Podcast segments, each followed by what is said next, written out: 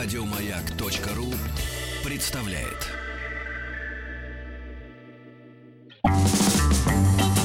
Хочу все знать. Внеклассное чтение. Товарищи дети, товарищи взрослые, всем прекрасного доброго утра, несмотря на то, что ни весна, ни зима, ни осень, ни лето и не ночевали э, в Москве и Московской области, и в московском э, регионе, и вообще странная погода стоит на территории России, значит, э, шоу «Хочу все знать», безусловно, выходит и в субботу, и в воскресенье с 9 утра до часу дня. Алексей Веселкин — это я, сегодня один у микрофона, Денис Евгеньевич отсутствует по уважительной причине, но мы, естественно, работаем работаем, мало ли у кого что случается. Безусловно, так сказать, мы выручаем друг друга. У нас сегодня э, с 11 до 12 э, час внеклассного чтения, анализ произведений Александра Сергеевича Пушкина, повести Белкина, это знаменитое произведение. Анастасия Серосидинова, учитель литературы, основатель проекта Бибунг у нас сегодня в гостях. Анастасия, здравствуйте. Доброе утро. Доброе утро. Вот еще раз всех поздравлю, кто э, напоминает. А я помню, о том, что сегодня Татьянин день, но, знаете, у нас неугомонные же люди. Да. Вот они напоминают, что э, студентов поздравил, женщин не поздравил. Женщин поздравил, студентов, студентов не поздравил. Да, значит, еще раз поздравляю и студентов, и, э, и женщин. товарищи женщины, вас тоже, товарищи в самом широком и прекрасном понимании этого слова. Вот. Э, но и произведение у нас сегодня само по себе замечательное. Я нашел дома книгу, эти самые повести Белкина. И, естественно, в детском возрасте, я, а я узнал, когда мне эту книгу подарили, э, потому что внутри на обложке с той стороны написано, что дорогому Алёше, значит, э, за хорошее поведение в пионерлагере «Орленок», э, значит, Повести Белкина. Повести Белкина, да. Хорошо. Его повести Белкина, я запомнил на всю жизнь, что это повести какого-то Белкина там, безусловно, непонятно. да. И очень непонятно, причем есть Александр Сергеевич Пушкин, вот да. так хитро было придумано. И только сейчас, вот э, уже обращаясь к этому произведению в, в состоянии осмысленности какой-то и опыта, да, тем более, что действительно одно из произведений, а именно «Выстрел» с моим участием будет ставиться, и уже начали репетиции в Российском академическом молодежном театре. Это целый проект, и я только сейчас вот понимаю э, удивительный замысел пушкинский, э, который состоял в том, чтобы дистанцироваться от самого себя – предположим, и написать от имени угу. какого-то еще персонажа. Ну, это вообще очень любопытно. А, вся эта история с повестями Белкина, Иван Петрович, да, а, Белкин, который... А, вот когда ты читаешь это предисловие к повестям, кажется, что это отдельная самостоятельная повесть. И некоторые исследователи даже говорят, что повестей на самом деле не пять, а шесть. Угу. И Иван Петрович Белкин, я вот буквально перечитывая на днях э, повесть, я поняла, что он э, мой ровесник.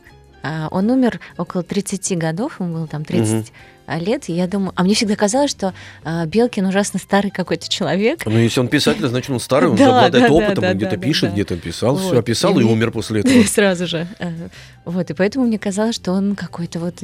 А на самом деле это молодой мужчина, угу. который а, не сов... может быть, не совсем их написал, он их увидел и рассказал. Рассказал издателю А.П. который угу. подписан а, такими инициалами, и впоследствии, когда повести уже переиздавались, они были а, расшифровывались эти Аббревиатуры, угу. аббревиатуры, а, да, угу. аббревиатура расшифровывалась, изданная Александром Пушкиным. Ага. Вот, поэтому Пушкин чуть-чуть, действительно, это его поздние такие, уже поздние произведения, он уже маститый совершенно автор. И он, конечно, он писал и в Болдина, на таких Э, наблюдая красоту природы и все остальное, Болдинскую осень. И вот он э, рассказывает, э, как бы издает нам эти повести, рассказанные Иваном Петровичем Белкиным, обычным человеком, который наблюдает случаи жизни. Вот у нас есть пять случаев. Значит, первый это выстрел, метель, гробовщик, станционный смотритель и барышня-крестьянка. И эти пять повестей — Писались они, а, есть исследования, вот я нашла, что одна повесть а, один день занимала написание. Сел утром, вечером повесть уже готова. Утром деньги, вечером. Да, угу. утром повесть, а, вечером, да. Вот, и, значит, есть у нас эти пять повестей, и каждая из них рассказывает нам какую-то историю современным языком выражаясь, это такой, ну, может быть, случай из жизни или анекдот.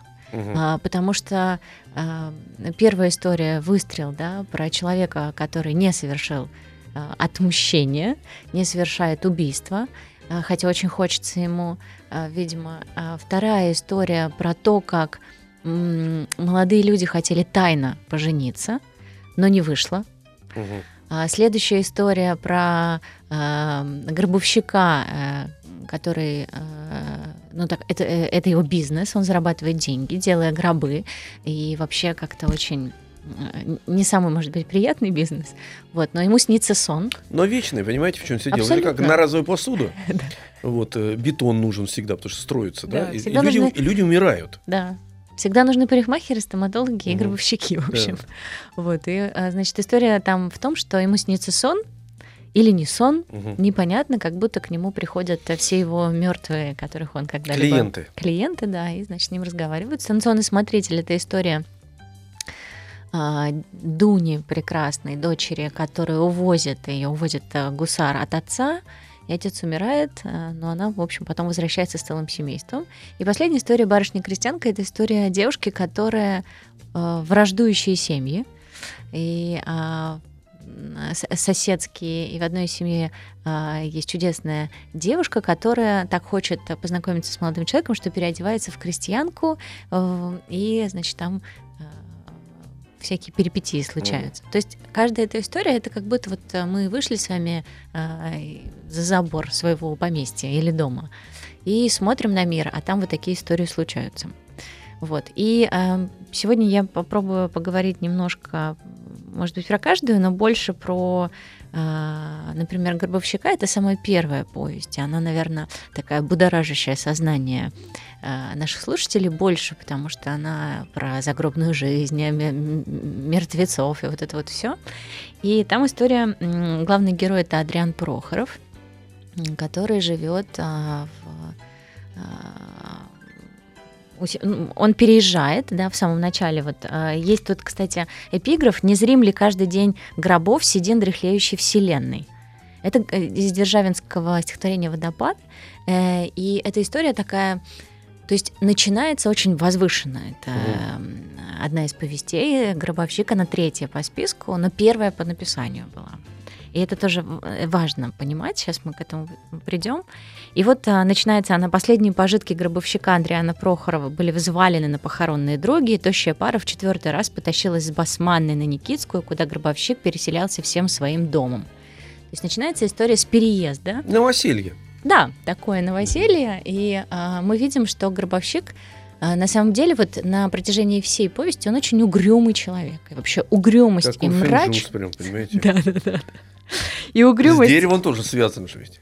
А, ну да. А, и угрюмость и мрачность, она, конечно, добавляет колорита в эту всю историю. Во-первых, когда ты открываешь текст, ты думаешь, гробовщик, наверное, ну не самые приятные ощущения у тебя возникают. И вот он переезжает со своими двумя дочерьми, и э, у него возникает там э, сосед, э, веселый Шульц, который сосед, он, сосед, он немец, сапожник, и Пушкин а, все время иронизирует а, про то, что он у него был такой акцент. Вот, он только зашел и что-то поздоровался с ним, и мы сразу поняли, что это немец, э, что угу. это иностранец, и сразу нам стало смешно. Вот. И вообще он такой веселый, если говорить литературным, литературоведческим таким языком, это антипод героя. То есть герой наш главный, он очень угрюмый, задумчивый, он все время думает, он что-то все время так размышляет. Он связан же, понимаете, с э, вселенскими процессами. С поэтому, вечной темой. Да, да, поэтому и он рассуждает на эту... Он знает, э, да. э, как, это может быть, и он видит mm. это, и поэтому у него, конечно, уже другое отношение к жизни. А сапожник, он... Он философ, получается, вот такой. Да, да, он э, он даже, он даже какой-то, в какой-то степени мудрец. Ну вот. И нам кажется, что э, вот э, обычно, когда мы в литературе встречаем таких вот э, людей, которые зарабатывают деньги э, каким-то таким способом, это обычно это у Островского, например, это люди, которые э, ждут, когда же кто-то умрет. Они прям стоят под дверью и, ну, когда же, когда же. А наш герой, он не такой, э, э, потому что он, да, он был бы здорово, если бы умерла э, Трюхина, которая принесла бы ему неплохие дивиденды и деньги, и он был бы, ну, все у него было бы прекрасно. У него как раз новая вроде Удачная как. смерть была. Да, да. Вот, и он э, в душе, он все-таки ждет этого, но не жаждет. И это очень важно, потому что э, в повестях э, Пушкин показывает нам людей земных, обычных, не каких-то э, не с каким-то сложно устроенным внутренним миром, а иногда даже вот почему важно понимать, что есть э, Белкин, а есть Пушкин. У Белкина э, мы слышим э, в тексте историю, обычную историю жизни людей. Угу. А Пушкин туда добавляет такие ироничные моменты. Э, мы прям, если кто-нибудь когда-нибудь займется чуть более таким из наших слушателей исследованием литературоведческим этих вещей, то там можно очень четко разделить, где Пушкин, а где Белкин.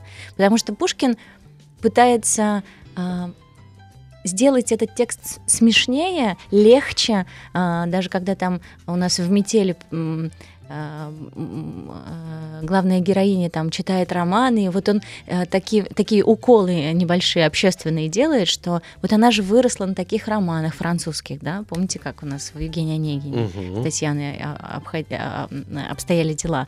И вот он все время как бы поддевает, насмехаясь над вот этими общественными обычными нравами. Чуть-чуть, не, не очень заметно, но он это аккуратно делает. То есть он представляет эту историю во второй раз. Первый раз ее пересказал сказал, пришел, ну, предположим, предлагаем обстоятельства, какой-то там типа Билкин, да. э, вот, который после этого, э, значит, э, по иронии судьбы, значит, его понесли Гробовщику, безусловно, да. да, без этого он не может обойтись. Да. Э, вот, он пересказал эту историю, на выдохе уже. Вот, Александр Сергеевич все это выслушал, э, предположим, успел записать пунктирно, а потом, перерабатывая эти материалы, добавил своего авторского шика и блеска. Ну, возможно. Ну нет, он не мог его не добавить, ну, конечно, потому что он, конечно. владея пером так, он же не специально это делал, он просто он тоже пересказывал. И знаете, как анекдот один человек расскажет, один да, и тот да, же анекдот. Потом да, да, да. В зависимости от даровитости, да, или, или добавит, или сделает это так, изменит буквально два-три слова и, и шедевр. И даже акценты, если изменить. Конечно, тоже. конечно, да, да, да, да. То есть это авторский пересказ истории Белкина, получается. Получается, что так. Угу. Да, как просто... бы, ну, ну, да, Никакого Белкина, конечно, возможно, и не было вообще. Это не важно. Это, это говорит только об Александре Сергеевиче, как о, о величайшей, эм, э, значит, эм, личности литературной, потому что это опыт э, редкий. Это потом да, стали э, это приемы использовать многие. Абсолютно, да. это так. Э, но есть э, исследование, что якобы такой опыт уже был, но эм, Пушкин вообще много, у него есть такие, в его произведениях есть много таких заимствований аккуратных. Угу. И мы, когда читаем его произведения, мы все понимаем, что это возможно и было, особенно если мы крупные исследователи и очень умные люди. Но это никак не режет нас, потому что мы видим, как он добавляет своего, добавляет новое, по-другому перечитывает. И вот когда мы читаем э, повести Белкина, мы тоже замечаем вот такие моменты, например, «Барышня крестьянка», «Две враждующих семьи». Кто это у нас? Ну, Ромео и Джульетта. Да, это великий Шекспир, тоже эта история уже была, да, но при этом Пушкин делает это очень аккуратно. Но он и, и в Дубровском это делал еще, к тому же. Много. То есть он возвращался много. к вечными. Э, сама, матри, сама матрица. Да. Она вечная, а вокруг вот эти все виньетки, как расходятся узоры, это уже дело и он, э, да, индивидуальное. Конечно, и он еще кладет это на наши российские реалии, русские, да, угу. на наш быт, на наши нравы. И показывает нам, что темы на самом деле, мировые темы вечные, и для нас они также актуальны. Угу. И дальше, вот возвращаясь к Гробовщику, а, мы уже с вами сказали, что он немножко философ, да, такой а, человек, смотрящий на жизнь под другим углом, он угрюмый, задумчивый, и он переезжает в этот новый желтый дом, дом желтого цвета, хотя в Средновеках говорят розовый. Mm-hmm. иногда есть. Но розовый как такая мечта роз. И он к нему подходит и понимает, что он его вообще не радует. Дом это не радует? Да. Его вообще как-то мало что радует. Он не понимает, у него, он с чем-то сталкивается, и такое ощущение, что он все время хочет порадоваться. Его гроб радует, когда хорошо сделан. Ну, например, как мастера. Ну, ну как мастера, да, но для него это уже такая обыденная так, история. Какая ему... красота все-таки получилась в этот раз. Ну да, да. Самому и... бы там бы. Вот такой бы я хотел бы гроб, да. Да. И, его, и к нему же приходит его самый первый покойник, э, который... И там Пушкин напоминает, что у него был такой сосновый, хороший гроб. То есть mm вот э, про, про это тоже он все время говорит. И все время Пушкин эту историю выстраивает так, что мы все время жизнь или смерть, бытие или быт. Угу. Потому что у него в комнате стояли гробы, а все остальные предметы быта, они находились в задних комнатах. Mm-hmm. А это вообще-то не очень правильно, потому что, ну, по русской традиции, да, что вот эти всякие атрибуты смерти, они не должны присутствовать в ну, доме. человек необычный. Да, а он этого не боялся, он вообще не боится про это думать и говорить, и жить в этом во всем. Mm-hmm. Вот. И когда к нему приходит э, Шульц, э, который, попивая чай, тоже не обращает, кстати, внимания на эти вещи, он так прихлебывает чай и, в общем, разговаривает. Ну, он как профессионалу пришел, он понимает, что ну а к Шульцу зайти, там везде кожа и ботинки. Ну да, и там, в общем, у них такие очень понятные э, бытовые отношения, но при этом они все время на грани, вот там появляется сон, да, и вот это и мы очень долго не понимаем, сон это реаль... или реальность, потому что он засыпает, он приходит с веселья серебряной свадьбы, на которой пригласил его Шульц, он приходит весь на веселе, ложится спать, и тут вдруг его будет, что умерла, значит, вот эта вот а, женщина, а, смерти которой он ну, ждал, mm-hmm. будем так говорить. И он встает, и там начинаются какие-то хлопоты. Он видит ее там пожелтевшее тело и все такое в подробностях. И мы не понимаем, что это сон. Угу. И сон, мы понимаем, что это сон уже в конце, когда я прощения вас прошу да. Эм, э, покорно, потому что сейчас будут, я это понимаю отчетливо, э, и взрослые новости, вот и на перемену вас тоже прошу пройти вместе со мной. Супер. Вот Давайте. там дверь нормальная, да, вы ходите, пока вы все здесь хорошо. Перемена. Хочу все знать. Внеклассные чтения. Алексей Веселкин, это я. У микрофона Денис Евгеньевич э, сегодня отсутствует по уважительной причине. А в студии у нас в гостях Анастасия Сиросидинова, учитель литературы, основатель проекта «Бибунг», анализ произведений Александра Сергеевича, нашего любимого Пушкина, повести Белкина.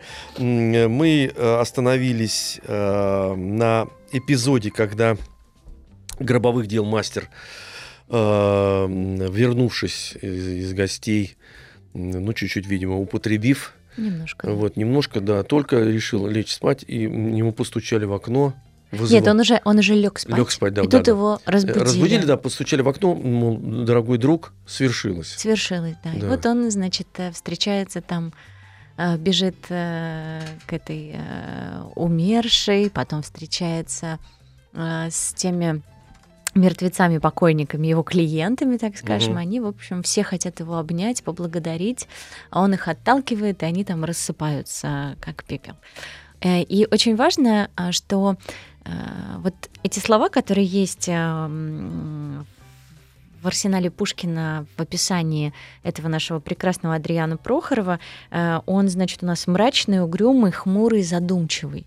И все время на протяжении э, этой повести он такой. Но в конце, когда он уже так сблизился, в общем, со своими э, клиентами, которые к нему пришли в гости, он э, просыпается и э, вот э, мне очень нравится, э, что делает Пушкин. Э, солнце давно уже освещало постель, на которой лежал гробовщик. Наконец открыл он глаза и увидел перед собой свою работницу, раздувавшую самовар. С ужасом вспомнил Адриан все вчерашние происшествия. Трюхина, бригадир и сержант Курилкин смутно представились его воображению. И, в общем, и он спрашивает, а где же, а что же, а где же все? Она говорит, ну ты же заснул, ты же приходил, значит, и э, уснул. Э, и он говорит, а приходили ко мне от покойницы Трюхиной? Она говорит, покойницы, да разве она умерла? И тут он понимает, что все это ему приснилось, и впервые в конце повести Ойли сказал обрадованный гробовщик. «Вестимо так», — отвечала работница. «Ну, коли так, давай скорее чаю, да позови дочерей». То есть вот а, что делает Александр Сергеевич совершенно гениально, что он а, у каждого героя находит все равно вот этот выход счастью. И очень важно это, потому что каждая повесть у него это повесть о счастливом человеке, что счастье даже несмотря на какие-то перипетии жизненные там в метели, да, кто-то с кем-то не встретился, но в итоге они поняли, эм, э, что обвенчавшись с незнакомцем, э, можно и незнакомца впоследствии влюбиться в него, или, например, как в барышне крестьянке, да, он так боялся э, потерять эту свою акулину, и что когда пришел венчаться наш герой к Елизавете, которая скрывалась под этой акулиной, он переживал, что его женят на ней, а оказалось, что все хорошо, что он ее э, уже полюбил давно, просто еще не, не признал. И станционный смотритель, э, что счастлива Дуня, это прекрасная с этим гусаром, который ее, ее увез, и выстрелили Сильвио. Э, он погибает в одном из греческих восстаний потом. да, он... да, да, да, он уезжает да, как да, раз да. скрываясь да, да, потому да. что у него ну, бесцельное уже существование, он же ведь жил этим выстрелом. Да, да, отложенный, да. Отложенный и, при, и, и даже вот эти какие-то, может быть, страшные моменты, они все равно э, помогают герою сделать себя счастливым. Он все равно счастлив от того, что произошла эта встреча, э, произошли какие-то странные перипетии. Э, гробовщик нас счастлив от того, что он жив вообще, и что все хорошо, и что э, солнце светит. И вот этот цвет солнечный, появляющийся в конце повести, он, конечно, ну, дает такую надежду и и повесть Белкина — это, наверное, одна из, одно из тех произведений в русской литературе, особенно в череде таких сложных, у нас все герои обычно несчастные. Печорин угу. грустный и несчастный, Обломов никчемный и грустный, такой весь. А, у Толстого тоже разные там есть персонажи. А, и у Евгения Онегина несчастный, Базаров умирает. В общем, все как-то плохо в русской литературе. В этот... А ну, Пушкин... За заставляет мыслить, да, да, да. А Пушкин, он как раз вот... Ну, после Пушкина вот как раз и начинается почему-то такая череда какой-то грусти, тоски и печали, видимо, вот этой русской сложной мысли, а, взаимоотношения с русской душой, а вот эти брови еще надо так делать все время, когда про русскую литературу говоришь, мне кажется. А Пушкин, он а, один из тех, кто добавляет свет все-таки, прям такой мощный поток света повестями Белкина, и когда ты их читаешь, тебе хочется вот прям, ну как-то радоваться жизни за каждого из персонажей, потому что все у всех, в принципе, э, кончается хорошо. Вот. И важно еще когда мы говорим о повестях э, Белкина и в, том числе о Гробовщике, что э, эти повести, они очень были связаны с жизнью самого э, поэта, потому что Басманная улица, вот на которой живет, из которой переезжает наш герой, Басман это вообще казенный хлеб угу. в переводе. И на такой Басманной улице жил Василий Львович Пушкин, дядя, который до отъезда Пушкина в Болдино умирает.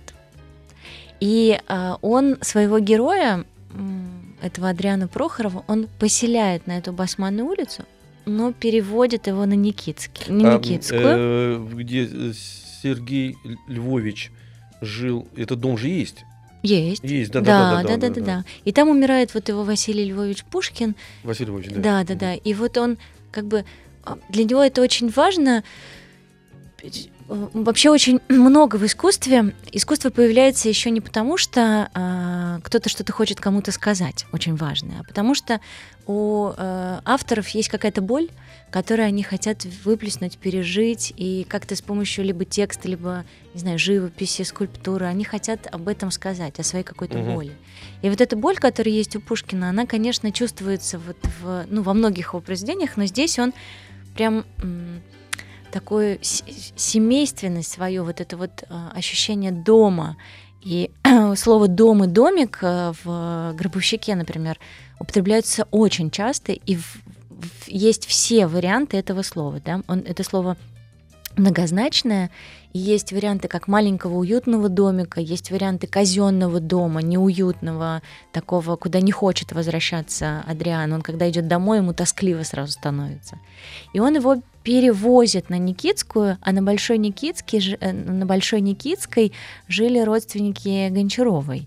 Натальи, а, с которыми он потом Э, будет иметь очень тесную связь. И вот он как бы в свет такой его переводит, и вот этот желтый дом, который не очень-то и радует нашего героя, но при этом он находит вот какие-то смыслы э, жизни в каких-то других вещах, погружать. Не зря э, у каждого, э, у каждой повести есть эпиграф.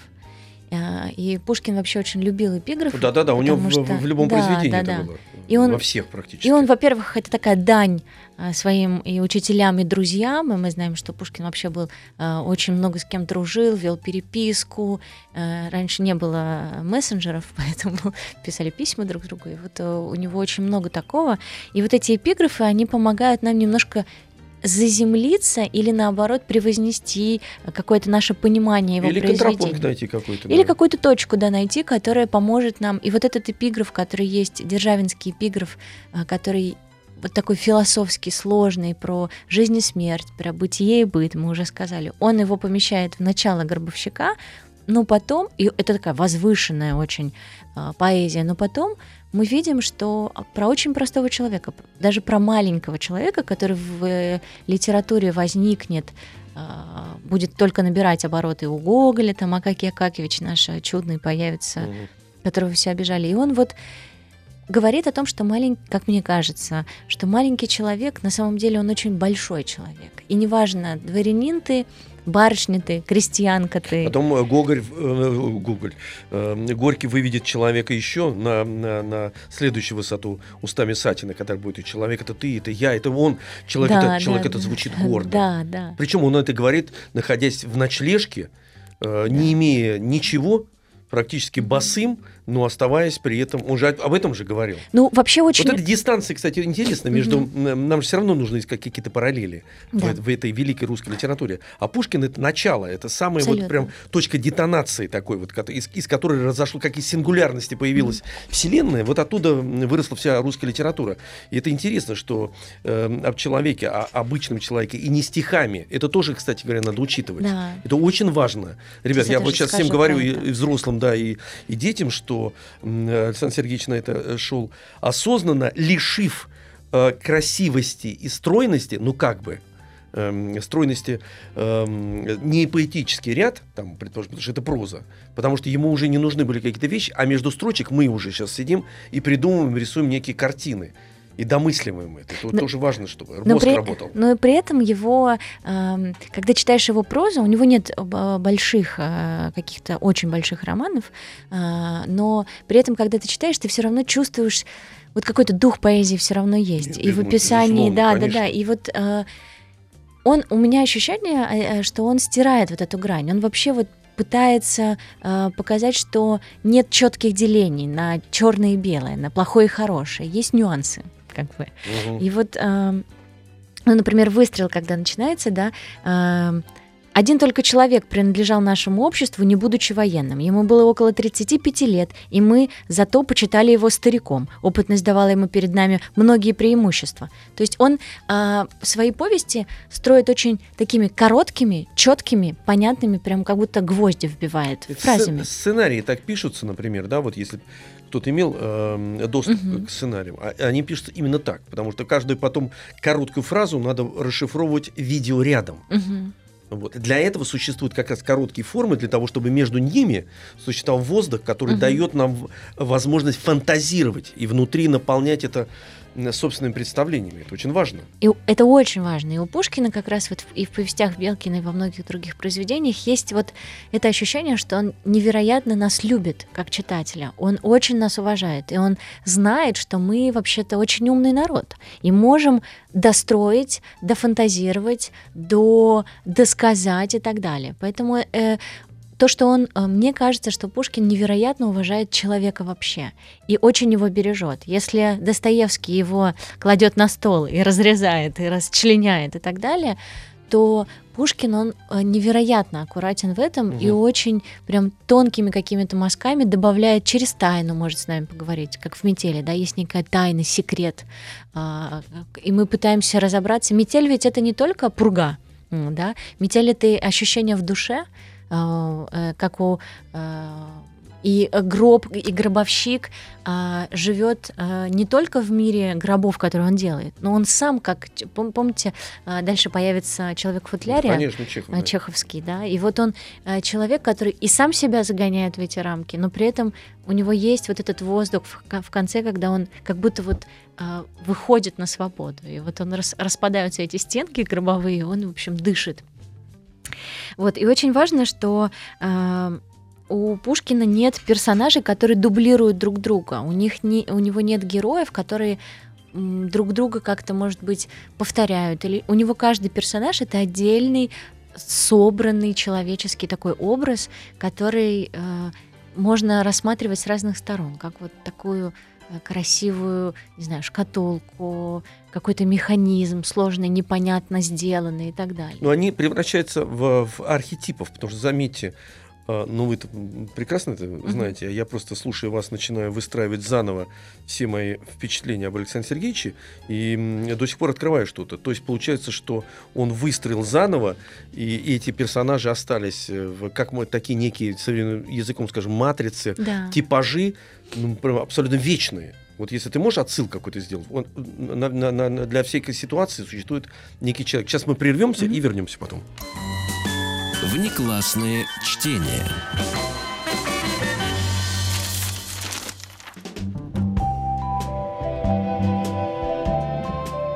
Приятная музыка, видите, играет. да. да. Она вас приглашает, значит, закончить уже. Да, да, да. Мы уже заканчиваем. Прям.